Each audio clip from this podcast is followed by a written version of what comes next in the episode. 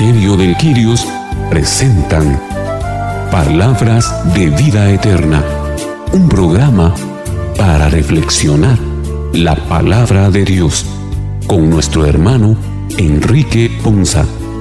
Señor, ¿a quién iremos? Solo tú tienes palabras de vida eterna.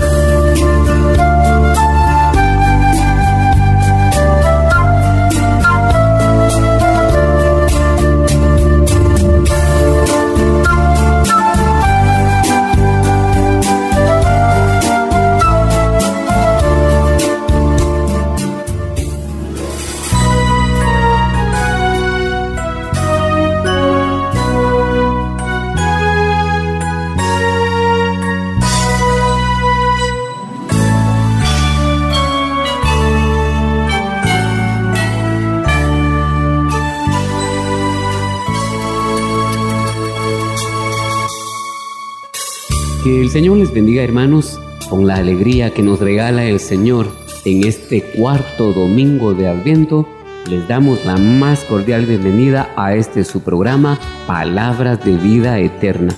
Un programa donde tenemos el privilegio de reflexionar y hacer vida en nuestra vida la palabra del Señor porque a eso hemos sido llamados, a escuchar su palabra, hacer la vida en nuestra vida y dar fruto en Él Así que el día de hoy, con esa alegría que caracteriza estos dos últimos domingos del Adviento, pues le damos gracias a Dios porque ustedes nos permiten acompañarles, porque nos regalan el privilegio de su compañía y también estamos privilegiados de poder estar aquí. Así que junto a mis hermanos que hoy nos acompañan, vamos a disponernos para que este programa sea lleno de la gracia, de la bendición y la revelación de Dios en las reflexiones que Dios ha preparado para cada uno de nosotros el día de hoy.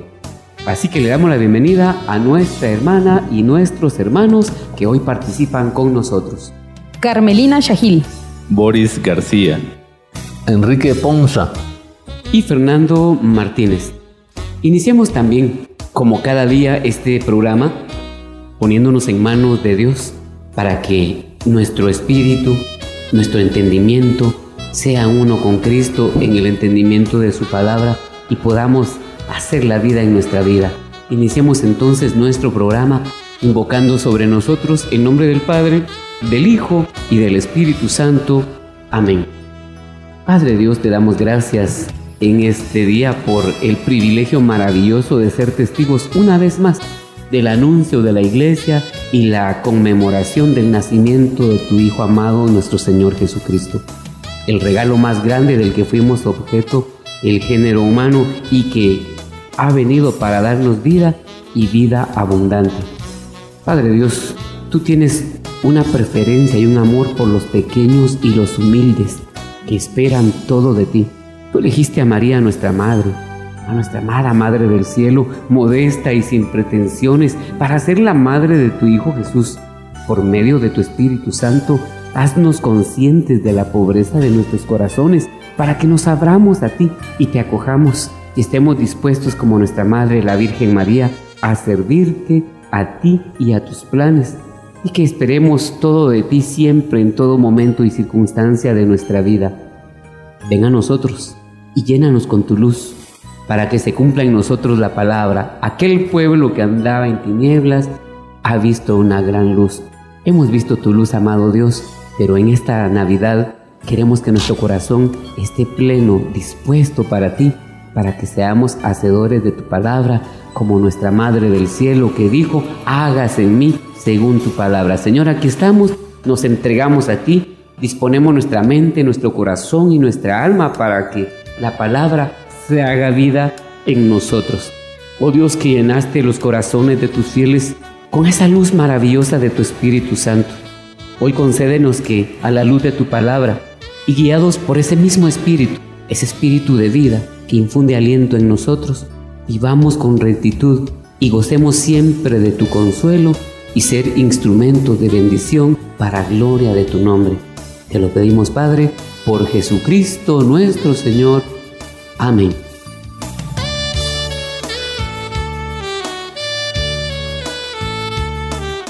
Estamos ya en el último domingo del tiempo de Adviento. un domingo lleno de esperanza. Por lo tanto, se realiza en este domingo el sí de la Virgen en la Anunciación. Nosotros como iglesia celebramos con alegría el misterio de Dios que se nos revela en la liturgia de la palabra y en la acción de gracias que toda la iglesia eleva a Dios el día de hoy. Y en este programa nosotros celebraremos junto con la iglesia la alegría del sí de nuestra Madre del Cielo.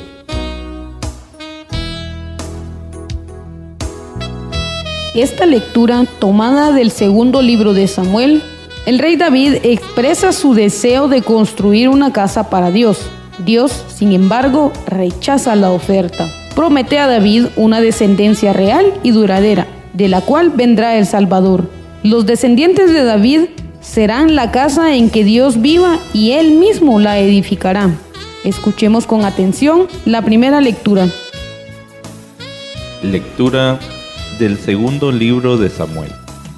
Tan pronto como el rey David se instaló en su palacio y el Señor le concedió descansar de todos los enemigos que lo rodeaban, el rey dijo al profeta Natán, ¿te has dado cuenta de que yo vivo en una mansión de cedro, mientras el arca de Dios sigue alojada en una tienda de campaña? Natán le respondió, Anda y haz todo lo que te dicte el corazón, porque el Señor está contigo. Aquella misma noche habló el Señor a Natán y le dijo, Ve y dile a mi siervo David que el Señor le manda decir esto. ¿Piensas que vas a ser tú el que me construya una casa para que yo habite en ella?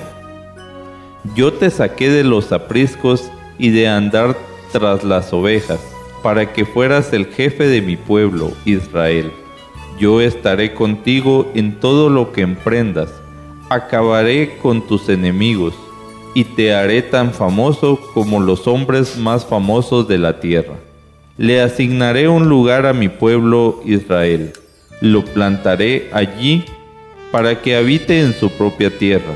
Vivirá tranquilo y sus enemigos ya no lo oprimirán más, como lo han venido haciendo desde los tiempos en que establecí jueces para gobernar a mi pueblo Israel. Y a ti, David, te haré descansar de todos tus enemigos. Además, yo, el Señor, te hago saber que te daré una dinastía, y cuando tus días se hayan cumplido y descanses para siempre con tus padres, engrandeceré a tu Hijo, sangre de tu sangre, y consolidaré su reino. Yo seré para él un padre, y él será para mí un hijo. Tu casa y tu reino permanecerán para siempre ante mí, y tu trono será estable eternamente palabra de Dios. Te alabamos, Señor. La lectura que acabamos de escuchar, tomada del libro de Samuel, particularmente yo encuentro cuatro momentos y el primero es que ciertamente nosotros en algún momento llegamos a tener un acomodamiento espiritual y no solo espiritual, sino en todos los sentidos de nuestra vida. Cuando por la gracia del Señor y por la misericordia del Señor nosotros encontramos ese descanso de todas aquellas cosas que nos estaban perturbando la vida y la existencia. Y el Señor en su inmensa misericordia nos hace descansar de eso y nos da soluciones y nos resuelve todo aquello. Entramos en un acomodamiento. Y ese acomodamiento derivado de los buenos momentos que el Señor nos permite alcanzar y que nos da como gracia de su amor, nos lleva a algo que hoy la lectura nos presenta. Nos hace pensar en un momento de autosuficiencia. Y entonces viene el Señor y a veces es necesario que nos haga ciertos altos en la vida, como lo hizo con David.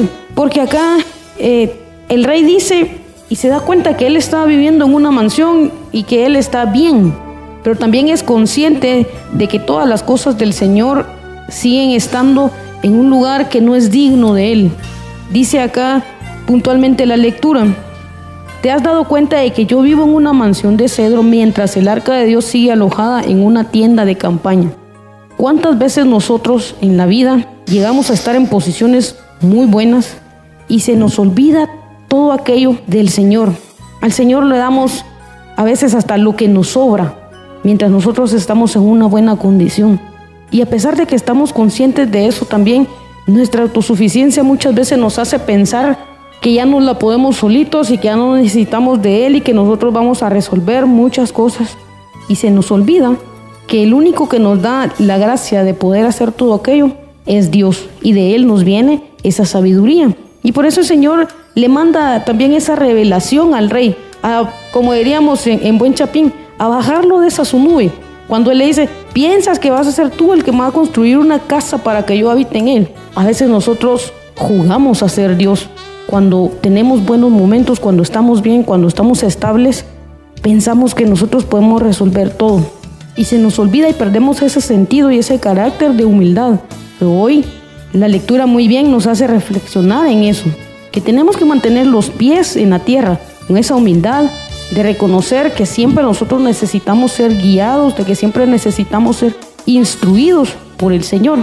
Y aquí hoy la lectura nos dice y nos recuerda que ciertamente no es aquello material que nosotros le podamos entregar al Señor lo que Él quiere de nosotros, sino es nuestro corazón, es nuestro hogar, nuestra familia, eso que nosotros podamos heredarle a nuestros sobrinos, a nuestros hijos, eh, a las generaciones que vienen tras de nosotros, eso es lo que realmente Él quiere y eso es lo que de verdad es esa casa que Él quiere construir, ese reino que Él quiere que nosotros le construyamos y que seamos de verdad unos hijos para Él y que Él sea de verdad ese Padre. Esa es la casa, ese es el reino en, en el cual Hoy la lectura nos recuerda que el Señor quiere permanecer, no tanto en una iglesia de lujo como muchas veces lamentablemente lo hacemos y hasta competencia se hace en las parroquias de ver quién tiene mejores instalaciones y todo eso. Pero eso es algo, al final de cuentas, banal. No es ese el sentido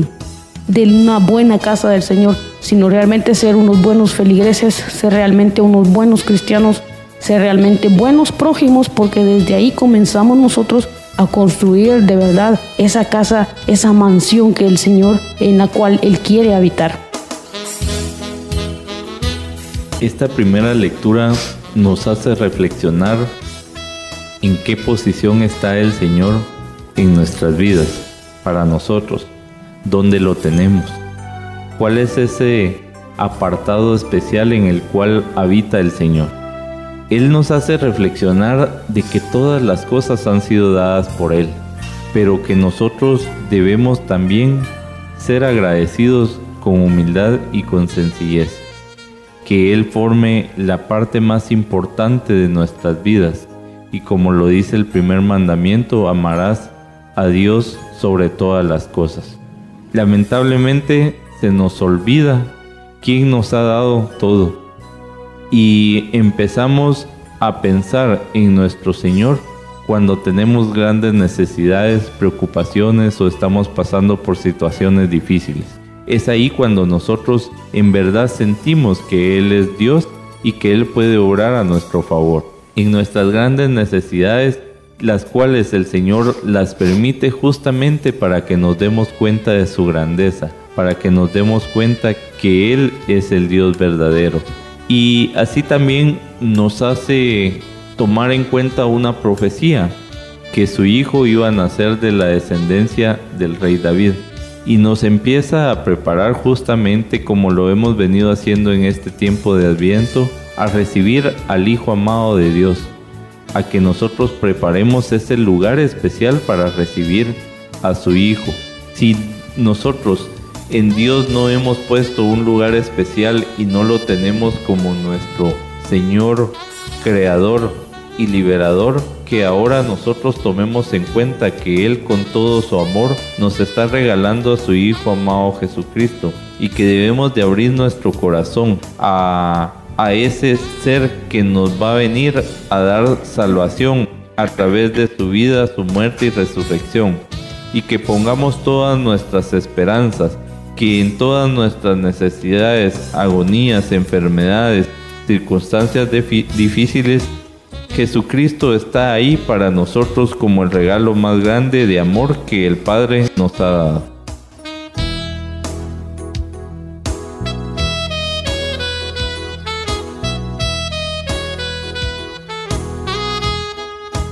Esta palabra es sorprendente el deseo auténtico de David fue una de las cosas que siempre le atrajo la amistad de Dios.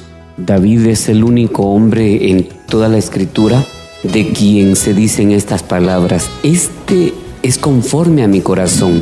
Y es impresionante cuando uno piensa, ¿y por qué David era conforme al corazón de Dios? Es todo un misterio, pero que parte realmente de la integridad con que David vivía su vida delante de Dios. Y David aquí externa el deseo de edificar la casa del Señor. A mí me impresiona cómo comienza la lectura, la reflexión del rey, diciendo yo vivo en un palacio y, la casa de Dios son cortinas. Y él tenía una carga en su corazón por tal situación. Y creo que esto es una muy buena figura para nosotros cuando nos ilusionamos con servir a Dios y entregarle lo mejor de nosotros. Y como decía mi hermana Carmelina, a veces enfocamos en poner en las cosas materiales en el reino toda la excelencia y, la plenitud, con lujos, con cosas extraordinarias. Pero aquí claramente nos muestra la palabra del Señor. El corazón de Dios se inclina hacia esa integridad con la que entregamos nuestra vida y nuestro servicio a Dios. De esa cuenta, por eso Dios mismo hace la figura de una casa que resistirá firme para siempre, porque David se propone construir una casa para Dios, la casa material. Pero Dios, en agrado de esa intención de David, le sale al paso y le promete la escogencia de la casa espiritual de la dinastía de David, de la cual nacerá el Salvador para su pueblo. Y es una cosa maravillosa que Dios le promete a David esta descendencia y vemos el cumplimiento de esta promesa en la conmemoración que vamos a celebrar en pocos días, el nacimiento del niño Jesús. Y en ese nacimiento, hace dos mil años, Dios le dio plenitud a esa promesa y a esa escogencia que hizo del linaje espiritual de David para darle continuidad a la historia de la salvación. Y con esto nos está diciendo a nosotros, cuando Dios tiene un plan, lo lleva a cabo fielmente hasta terminarlo. El apóstol San Pablo dirá en la carta a los filipenses, aquel que la buena obra empezó, la llevará a cabo hasta terminarla. Y para nosotros, hermano, es maravilloso poder ver esa garantía de que cuando Dios decide hacer algo en nosotros, lo va a llevar a cabo hasta terminarlo. Y nosotros, por nuestra parte, lo único que podemos hacer es seguir con nuestro corazón dispuesto para servir a Dios, para conocerle, para amarle, para servirle y ser instrumentos de bendición en medio de su pueblo, gente sincera, gente honesta, que entregue su mejor esfuerzo siempre tratando de agradar a Dios y muchas veces tal vez no es con cosas materiales, sino con lo que está muy dentro de nosotros, que es esa esencia de Dios que nos hace uno con Él. Que el Señor nos dé el gozo y la sabiduría para cada día de nuestra vida, disponernos de la mejor manera para que todo lo que hagamos siempre sea pensando en agradar a ese Dios maravilloso que tiene un plan de bendición para nuestras vidas. Es importante ver las promesas que le hace Dios a David. Y la primera promesa que cumple es que lo convierta en rey para cumplir la profecía de Jesús en nuestra vida y que Jesús tenía que nacer del linaje de David, del legado de David, del reinado de David.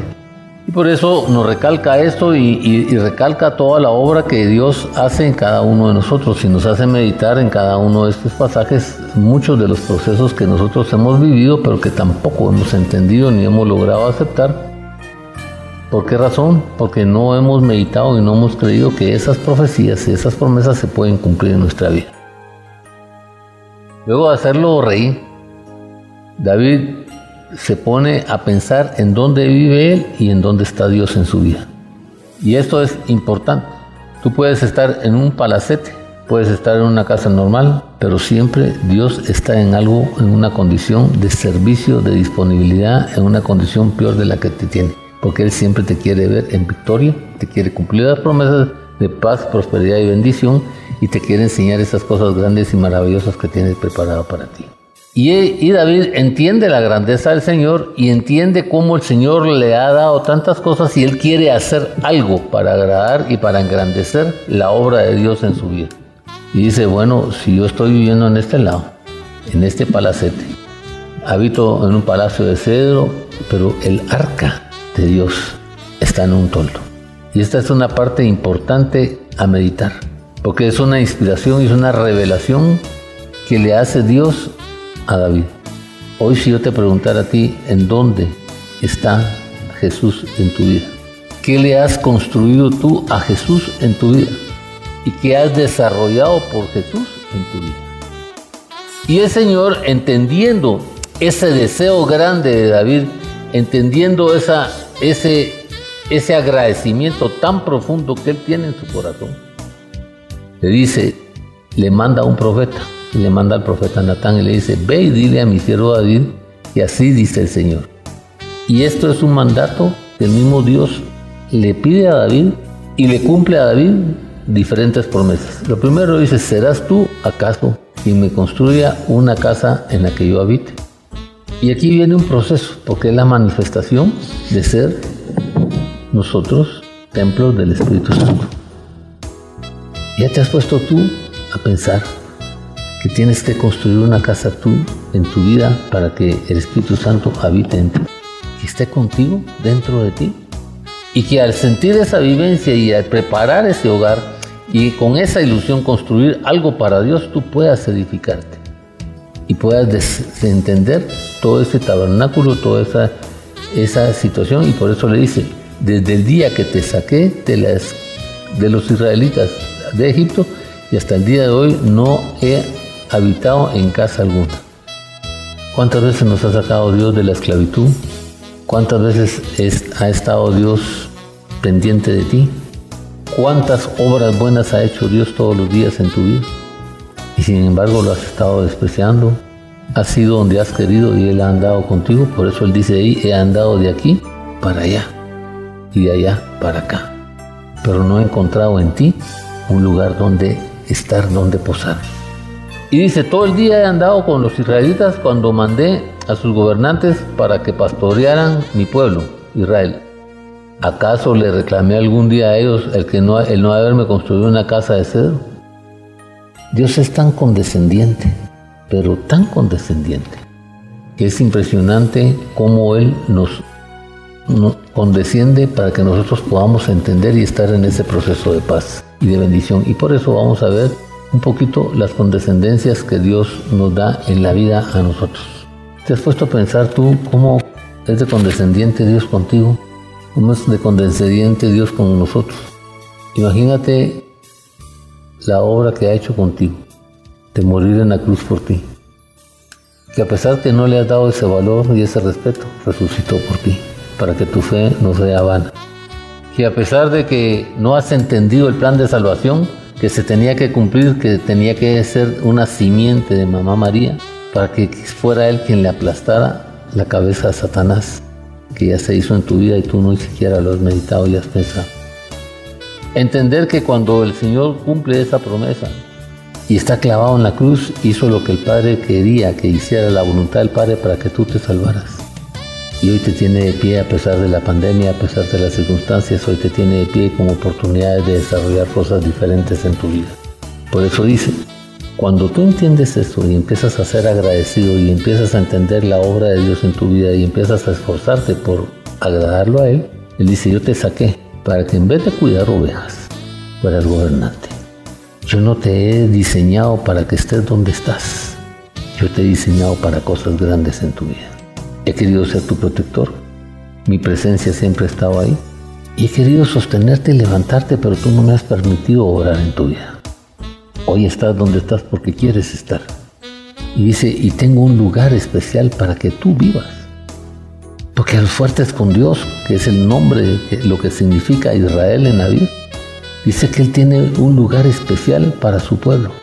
Y que ahí te quiere poner, para que puedas vivir sin sobresaltos en la vida, sin preocupaciones, sin angustias, confiado, seguro de que Él es tu protector, seguro que Él te quiere, que está la presencia de Él, con la seguridad de que eres un pueblo escogido por Él, que eres una persona escogida por Él.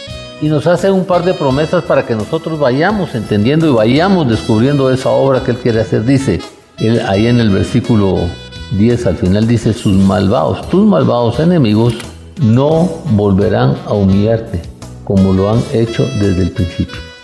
No te volverán a humillar como lo han hecho desde el principio. ¿Por qué? Porque Él los quitará. Él los quitará. Y a ti te voy a dar descanso de todos tus enemigos. Te voy a dar un descanso de todos tus enemigos. Una paz, una tranquilidad, una expectativa, una nueva vida, una nueva oportunidad. Pero ahora el Señor te hace saber que será Él quien te construya una casa. El Señor quiere que tú le construyas algo. El Señor quiere que tú te esfuerces por algo. El Señor quiere que tú te edifiques, que tengas buenos pactos con Él. Él quiere que tengas una buena posteridad. Él quiere que tengas, que cumplas tus sueños, pero sobre todo en el momento que te llegue la muerte, tú puedas presentarte delante de Él, que Jesús te pueda presentar delante de Él. Por eso en los versículos 14 y el 16 nos habla lo siguiente, dice, yo seré su padre y él será mi hijo. Así que cuando haga lo malo, lo castigaré con varas y azotes, como haría un padre en la vida. Hoy tú no entiendes que tú eres, quieres ser hijo de Dios y que puedes ser hijo de Dios solo a través de Jesús. Pero cuando tú le das la autoridad al Padre de que sea tu Padre, dice que te tiene que corregir. ¿Por qué? Porque dice la palabra de Dios cuando Él te adopte como hijo y tú adoptes a Él tengas esa opción espiritual con el Padre y que te declares hijo de Dios, porque a través de conocer a Jesús, porque solo Jesús tiene la potestad de hacerte hijo de Dios, puedas entender que el Padre te tiene que corregir, porque si no te corrigiera no fueras hijo, sino el bastardo fueras. Y al final dice, tu casa y tu reino durarán para siempre delante de mí, tu trono quedará establecido para siempre. Esa fama, ese reinado, esa posición en la que yo Dios te quiero tener y te quiero dar, va a ser para siempre. No hoy sí una parte, mañana otra parte, hoy te la quito, mañana te la doy, no, para siempre. Yo quisiera que usted volviera a repasar esta lectura y se hiciera las promesas para usted y que usted se esforzara por cumplir los compromisos como los cumplió David y que esperara la victoria de las promesas cumplidas en su vida como las que quiere cumplir Dios con usted a través de Cristo Jesús.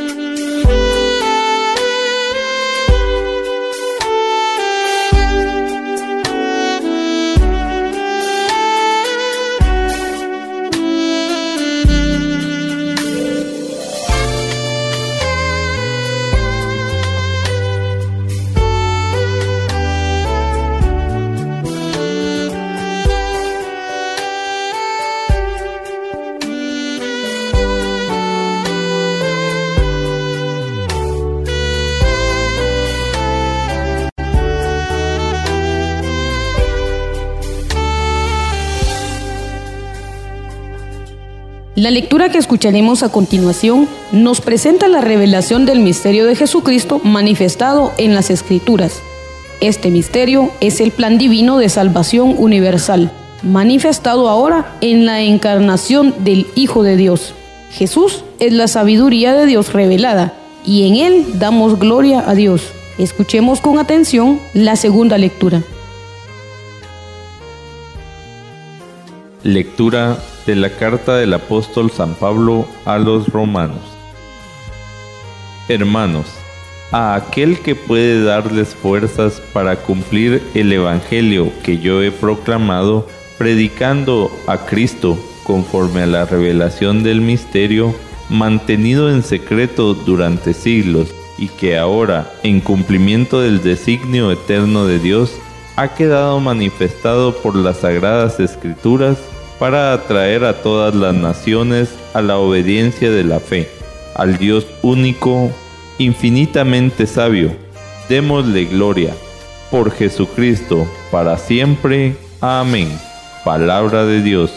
Te alabamos, Señor. En esta lectura es una cosa maravillosa la que se revela acá.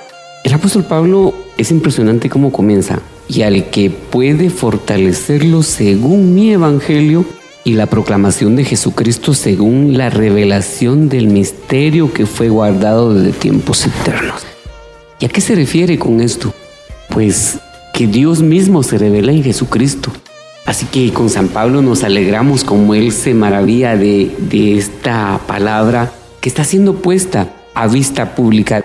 Dios se está revelando al pueblo gentil, porque si bien es cierto que Israel era el centro neurálgico de la proclamación del Evangelio de vida para el pueblo judío, Pablo en esta ocasión, hablando a los romanos, está hablando de ese misterio que había sido prometido, que Dios se revelaría y mantuvo oculto este misterio por mucho tiempo, pero ahora esta es la plenitud de los tiempos, el tiempo en el que, dado el nacimiento del Señor Jesús, empieza a abrirse la puerta para que todos los creados, los hijos de Dios y los hijos que van a ser adquiridos conforme al Evangelio de San Juan en el capítulo 1, verso 11, a los que le recibieron les dio potestad de ser hechos hijos de Dios. Que en este momento San Juan está hablando del pueblo judío que le reconoció, pero que también de alguna manera ya adentraba el cumplimiento de la profecía, que ahora por eso el apóstol San Pablo está refiriéndose a este momento como la palabra de aquel que puede fortalecernos. Y es que ese es el misterio de Dios, que nosotros, el pueblo gentil, todas las naciones de la tierra. Por eso la palabra dice que este es una sabiduría que está dada para que todos seamos obedientes a la fe en todas las naciones. Y comienza cabalmente acá, con el nacimiento de Jesús, pero en sí en la proclamación que se da a través de Roma, que era como una potencia en aquel tiempo, y de Roma partió la evangelización para todos los lugares de la tierra. Y se da cumplimiento a esa palabra. Ahora, hermano, nosotros, en cuanto a esta palabra, lo que nos corresponde es gozarnos como el apóstol San Pablo en aquel que puede edificar nuestra vida y fortalecerla según el Evangelio que nos ha dado vida. Y es algo maravilloso que ahora se dice fácil, bueno, y ni tanto porque se supone que hoy entendemos la palabra, que hoy asumimos y podemos sentirnos agradecidos y privilegiados de ser hijos de Dios por cuanto creemos en Él y en su misericordia. Tristemente a algunos nos cuesta entender, algunos nos lleva más de la mitad de nuestra vida poder llegar al entendimiento de que necesitamos de Dios porque somos propiedad de Él.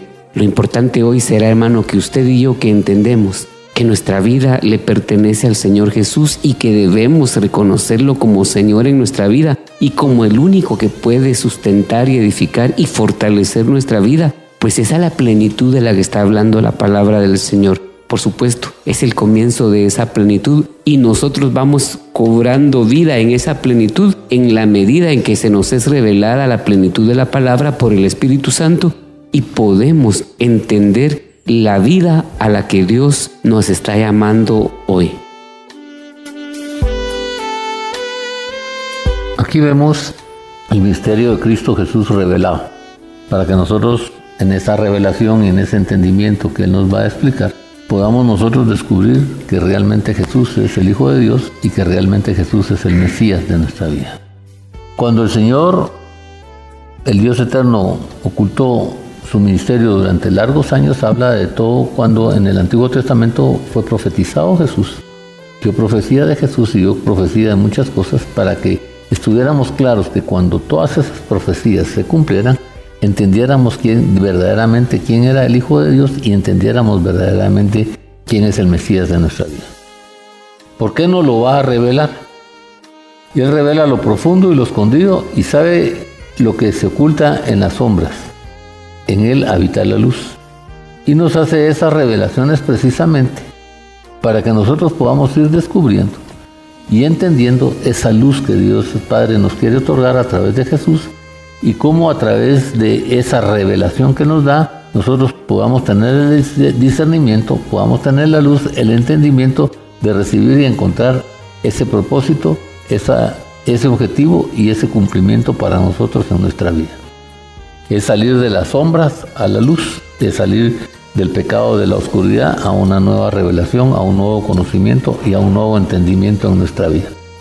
Él no va a proponerte algo, ni va a exigirte algo, ni va a, producir algo en ti si no te lo explica. ¿Por qué? Porque Él quiere que sus designios los tengas que entender, los tengas que tener claros para que los puedas cumplir con la alegría. Por eso en el Evangelio según San Juan, en el capítulo 15, en el versículo 15, nos dice, ya no los llamo a ustedes siervos, sino que los hago, los llamo mis amigos, porque los siervos no saben lo que hace su amo y que ustedes tengan esa confianza y les quiero dar a conocer a cada uno de ustedes ese proceso de nuestra vida, para que tengan la certeza, que tengan la seguridad y tengan la confianza y cuando vean que eso se produce en Jesús, en Jesús ustedes lo llamen y le den el título de Cristo en sus vidas. ¿Y qué es lo que Él nos quiere revelar? Y Él nos quiere revelar lo que ningún ojo ha visto, ningún oído ha escuchado, ninguna mente humana ha concebido lo que Dios ha preparado para quienes lo aman. Es lo que Él tiene preparado para los que lo aman. Y que si Él no nos lo ha revelado a través del Espíritu Santo, pues el Espíritu lo examina todo hasta las profundidades de Dios. Y Él es el que nos va a revelar la verdad y para que la verdad nos haga libres, para podernos conducir, para podernos dirigir y para podernos llevar al propósito y al objetivo y a entender el plan de salvación que Dios nos quiere dar. ¿Por qué no lo quiere dar Él? Por su propia voluntad. ¿Y con qué? Con un propósito y un objetivo que de antemano estableció en Cristo Jesús. Y es el plan de salvación que nosotros vamos a recibir a través de Cristo Jesús en nuestra vida. Para llevarlo a cabo como se cumplieron en aquellos tiempos y reunir todas las cosas, tanto las del cielo como las de la tierra. Nos hace una revelación profética de toda la profecía del cielo y nos hace una revelación de todo el acontecimiento de la tierra para que entendamos que aún aquí en la tierra podemos nosotros recibir y descubrir esa gloria de Dios en nuestra vida. ¿Cuáles son las profecías que Él nos quiere hacer ver y que nos quiere dar a entender? Son las que el mismo Cristo dijo. Su muerte estaba profetizada, su dominio está profetizado, su encarnación, su reinado, su mansedumbre, su sacerdocio, su oficio profético, cómo lo rechazaron, su resurrección, cómo él se comporta ante el gobierno y la justicia, cómo lo han traicionado y cómo lo han hecho sufrir, sus sufrimientos, pero sobre todo su triunfo. Todas esas cosas están reveladas, están cumplidas y todas esas profecías que acabamos de escuchar fueron hechas y vividas por Cristo Jesús. Por eso al final de este pasaje dice, el único sabio Dios. ¿Por qué? Porque errar es de humanos, pero enmendar es de sabios y el único sabio Dios que sea la gloria para siempre, que a través de Cristo Jesús sea la gloria para siempre, por eso nos dice Filipenses que le dio el nombre que está sobre todo nombre, que al solo pronunciar su nombre toda rodilla se dobla en el cielo, en la tierra y en el infierno, y que Él está a la diestra del Padre, que en victoria, en esa gloria, y ese, ese sabio se llama Jesucristo nuestro Señor, y por eso todos tenemos que decir, así sea en nuestra vida. Hoy podemos ver que tenemos que ser obedientes, que tenemos un Cristo profetizado que se hizo realidad. Tenemos que aprender a glorificar al Padre a través de Cristo Jesús y a entender la sabiduría de Dios en nuestra vida.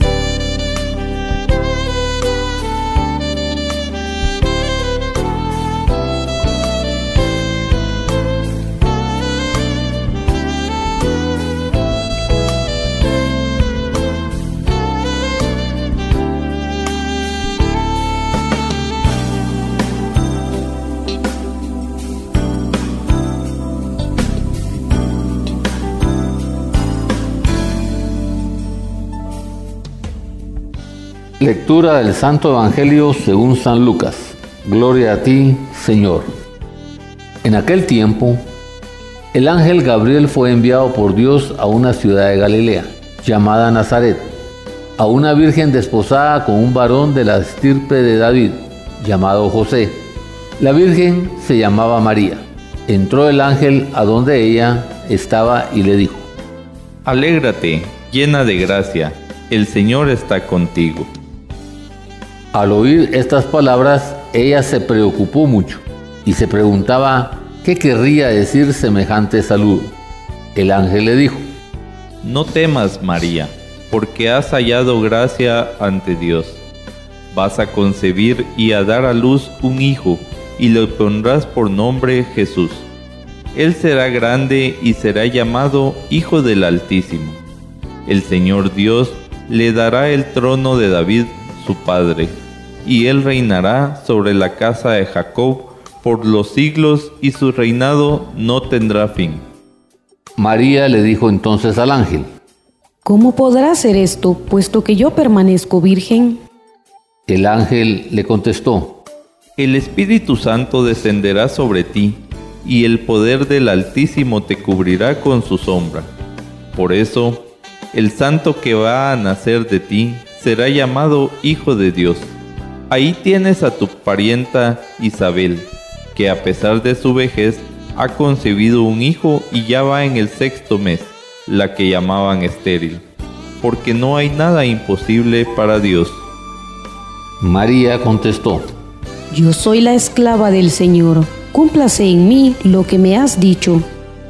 y el ángel se retiró de su presencia. Palabra del Señor. Gloria a ti, Señor Jesús.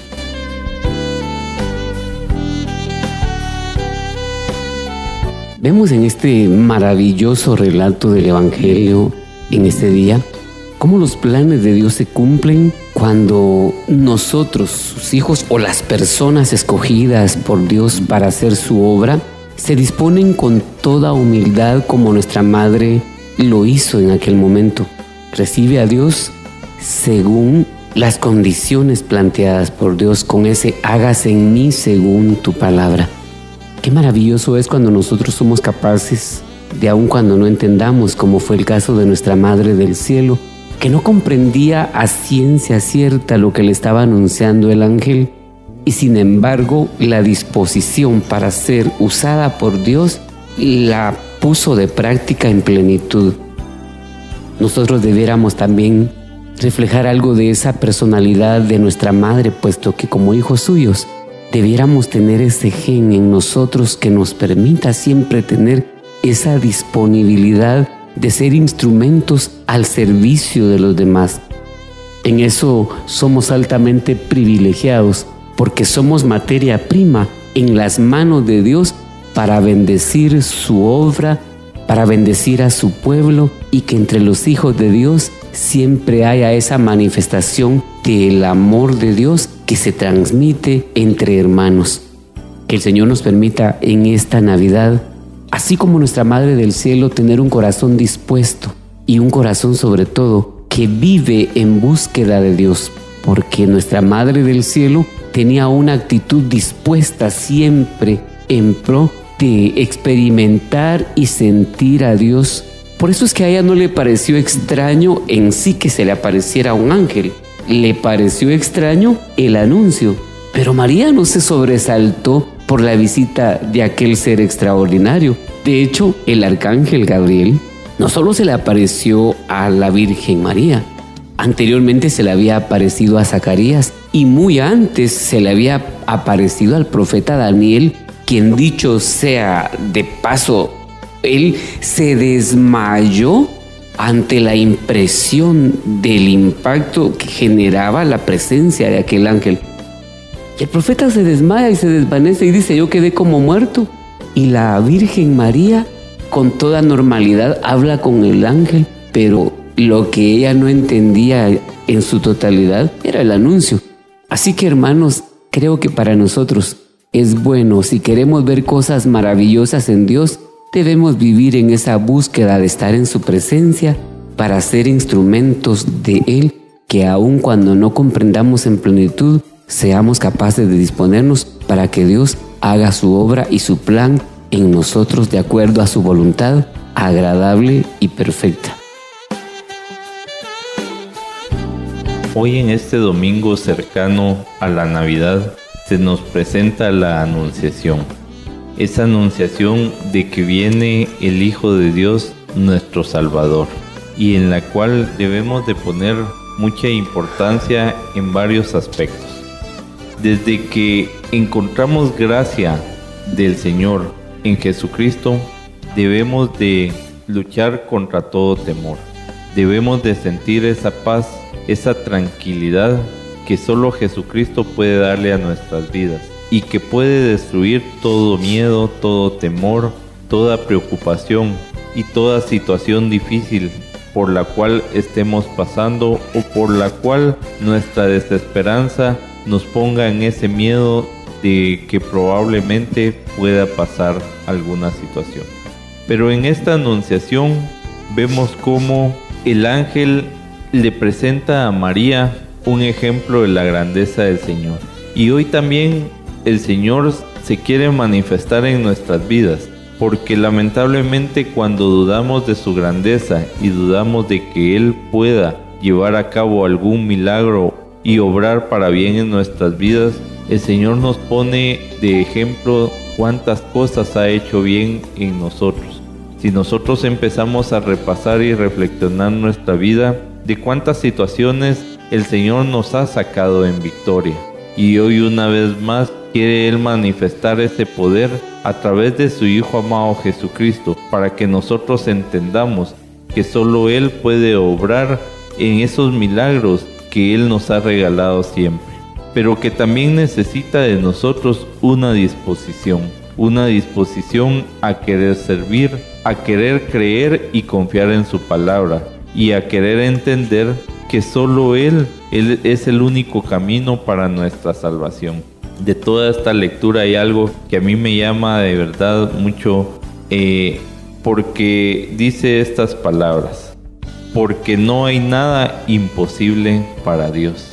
Pero lamentablemente en este año que ha sido de muchas penas, de muchas preocupaciones y de muchos miedos, nosotros siempre ponemos nuestra debilidad ante el poder maravilloso y divino de nuestro Señor y le damos más importancia y cabida a los miedos, cabida a las preocupaciones, cabida a la tristeza que a ese poder insuperable de nuestro Señor. Pero que hoy nos vuelve a manifestar que para Él no hay nada imposible y que si nosotros confiamos con fe, con certeza de que en Él vamos a encontrar salvación y victoria, así se hará y que tanto Él nos ha amado que hoy nos anuncia el nacimiento de su Hijo amado Jesucristo.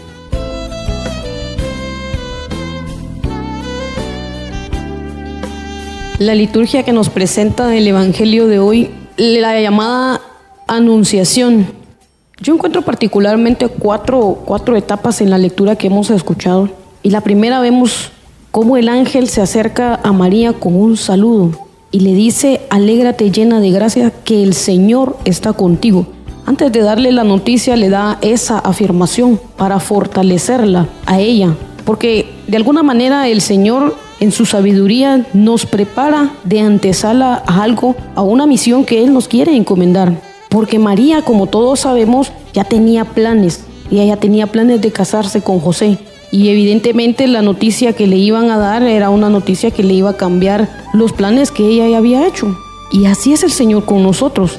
Muchas veces nosotros tenemos planes que hasta los imaginamos y les tenemos hasta visto cómo va a ser el final. Pero llega Dios y nos cambia esos planes, nos da nuevas oportunidades. Sin embargo, nosotros somos los que decidimos si los tomamos o no.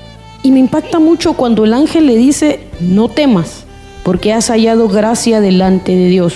Y eso es bien interesante y es bien importante, porque Dios sabía que ciertamente María era una mujer que había sido elegida por Dios, predestinada por Él, y que Dios no tenía duda en que ella iba a decir sí. Sin embargo, también Dios en su sabiduría sabía que María era humana como nosotros. Y definitivamente la noticia le podía causar ese temor que muchas veces nosotros sentimos cuando el Señor nos encomienda una misión. Pero Él le dice, no temas. Y eso es lo que hoy el Señor nos dice a nosotros también. No temamos. Hoy que estamos en la antesala de una Navidad más, en, ese anunciación, en esa anunciación, en ese querer nacer de ver Jesús en nuestros corazones, Hoy nos dice de verdad no temamos, no temamos a dejar esos vicios de alcoholismo, de droga, esos vicios tal vez de pornografía, esos vicios de malos caracteres que nos hacen herir a las personas cercanas a nosotros. Hoy nos dice el Señor, no tengas miedo de cambiar ese modo de vida a fin de que yo viva en tu corazón y que te cambie y que de verdad comiences a vivir de una manera que sea agradable a mí. No tengas miedo de que tus amigos se van a burlar de ti. No tengas miedo de comenzar a trabajar en mi reino. No tengas miedo de comenzar a proclamar realmente el testimonio de la obra que yo he hecho en ti. No tengas miedo porque has hallado gracia ante mí. Y eso es bien impactante porque de verdad el Señor nos conoce tanto y María nos lo muestra en este, en este Evangelio. Y ella como todos nosotros en su naturaleza humana pregunta, ¿cómo va a ser eso posible? Y así como nosotros también muchas veces preguntamos, Señor, pero ¿cómo le voy a hacer? Y empezamos a poner un montón de dudas, un montón de excusas, un montón de peros. Sin embargo, lo que hoy nos enseña María es bien interesante. Ella solo hizo una pregunta. Ella solo hizo una pregunta, escuchó la respuesta del ángel y se convenció. Sin embargo, el ángel todavía le dice, mira a tu pariente Isabel. María ni siquiera había visto a Isabel. No dijo, bueno ángel, si está bien, voy a esperar, voy a ir a ver si es cierto lo que me decís respecto a Isabel. No, ella lo creyó. Y esa fe que ella nos demuestra es la que hoy nos invita a la lectura del Evangelio a, nosotros de verdad a empezar a vivir una fe como esa fe de María a que no necesitemos tener pruebas del poder, de esa grandeza de Dios, a que no necesitemos tener esa prueba de que de verdad para Dios no hay nada imposible. Sin embargo, Dios todavía se toma esa molestia de darnos pruebas de su poder, de darnos pruebas de su amor, para que nosotros no dudemos. Y a pesar de eso, muchas veces no tomamos la actitud de María, sino que nos gana la duda, la ponemos por sobre la fe y tenemos miedo. Pero hoy María nos enseña y de verdad pidámosle a Dios que Él nos dé esa gracia de poder decir como ella, yo soy tu esclava, Señor, y acepto tu voluntad y que se cumpla en mí. Y creer de verdad con fe que todo lo que Él nos dice se van a hacer una realidad en nuestra vida. Y creer que también lo que Él nos dice, que está con nosotros, es una realidad y es una verdad en nuestra vida y que eso nos llene de alegría y del gozo para poder recibir de verdad en esta Navidad a ese Jesús, a ese Jesús que está ahí tocando nuestra puerta, a ese Jesús que está ahí ansioso de poder tener un lugar especial en nuestro corazón, pero no solo de un ratito, de medianoche, sino de verdad a, permanecer con nosotros en todo momento, en todo momento en nuestra vida, siempre fieles, siempre tomados de su mano. Es importante, todo el mundo, la mayoría, nos hacemos esta pregunta. ¿Dónde vas a pasar las fiestas? ¿Con quién vas a pasar las fiestas? ¿Qué tienes planificado para las fiestas? Es una pregunta normal en estos días. Es la misma pregunta que el Señor te hace. Pero como Él en la lectura anterior nos dijo que cada vez que Él iba a hacer algo no lo iba a revelar y nos iba a indicar qué era lo que nos iba a hacer y qué, cuál era el propósito de enviarnos, hoy quiere que entendamos el nombre y el rango del Mesías que van a hacer en tu vida. El nombre y el rango del Mesías que van a hacer en tu vida. Y por eso nos llama a que nos tenemos que tener esos, quitar esos temores innecesarios en la vida. Porque Él te quiere explicar ese proceso de Dios, ese proceso del Padre en tu vida. Y te da ese ánimo para entender que tiene que encarnarse Cristo Jesús en tu vida para que ese nacimiento profetizado también se haga una realidad en tu vida. Y que de verdad vas a recibir al Hijo de Dios y le vas a poner a ese regalo de Juan 3, 16, le vas a poner el nombre y su nombre es Jesús en tu vida. Porque es el nombre maravilloso y es el nombre que está sobre todo nombre. Y quiere ratificarte que es el Hijo de Dios. Y por eso te hace una gran descripción de la grandeza de, Cristo del reinado de Cristo, del trono de Cristo y que es un reino eterno y que Él es rey y que Él es rey. Y entonces, en ese proceso y en esa sencillez es que te va a revelar ese gran misterio. Y por eso María hace esa pregunta, ¿cómo puede suceder esto en mí? Y Dios te derrama una providencia protectora cuando va a derramar el Espíritu de Dios porque tú vas a ser concebido de Jesús a través del poder del Espíritu Santo en tu vida, por la gracia del Padre, por la voluntad del Padre. Y esa sombra te cubrirá siempre. durante el tiempo de concepción hasta que Cristo Jesús nazca en tu vida. Ejemplos imposibles. Le da un ejemplo a María de lo imposible. Tu prima Isabel, que es estéril, ahora tiene tantos meses de embarazo. el Señor te va a decir a ti el imposible de tu vida, para que cuando tú la veas o lo veas, creas, aceptes esa concepción y aceptes esa protección. Aquí hay algo importante. Lo que te quiere dar Dios es omnipotente y tiene una capacidad divina inmensamente grande. Pero tienes que creerlo, tienes que aceptarlo, tienes que vivirlo y tienes que experimentarlo para que tu fe empiece a crecer y tienes que aprender a obediencia, sumisión, docilidad y cumplimiento de parte tuya. Pero sobre todas las cosas, alegría de saber que estás recibiendo verdaderamente al Hijo de Dios en tu vida.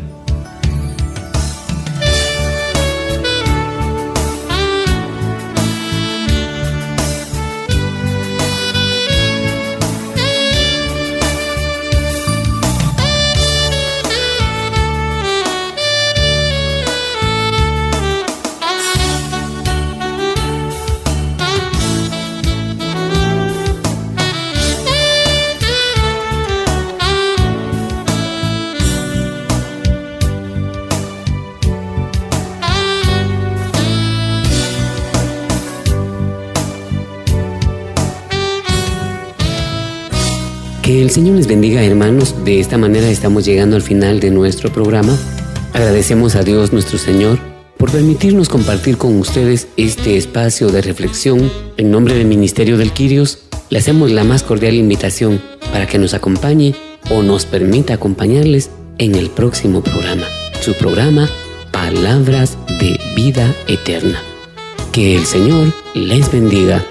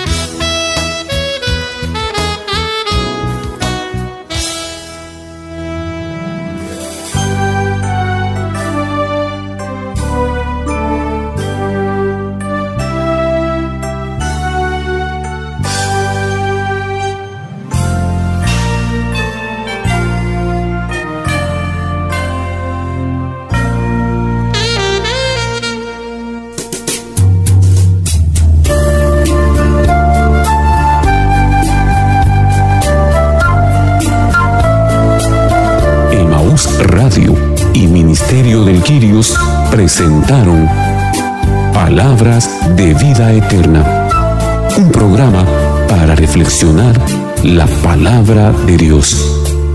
Señor, ¿a quién iremos? Solo tú tienes palabras de vida eterna. Reporte este programa a Emaús Radio o búsquenos en Facebook como Ministerio del Quirios o visítenos en Avenida Reforma 1554, zona 9, edificio Reforma Obelisco, locales 8 y 9, segundo nivel, Ministerio de Quirios.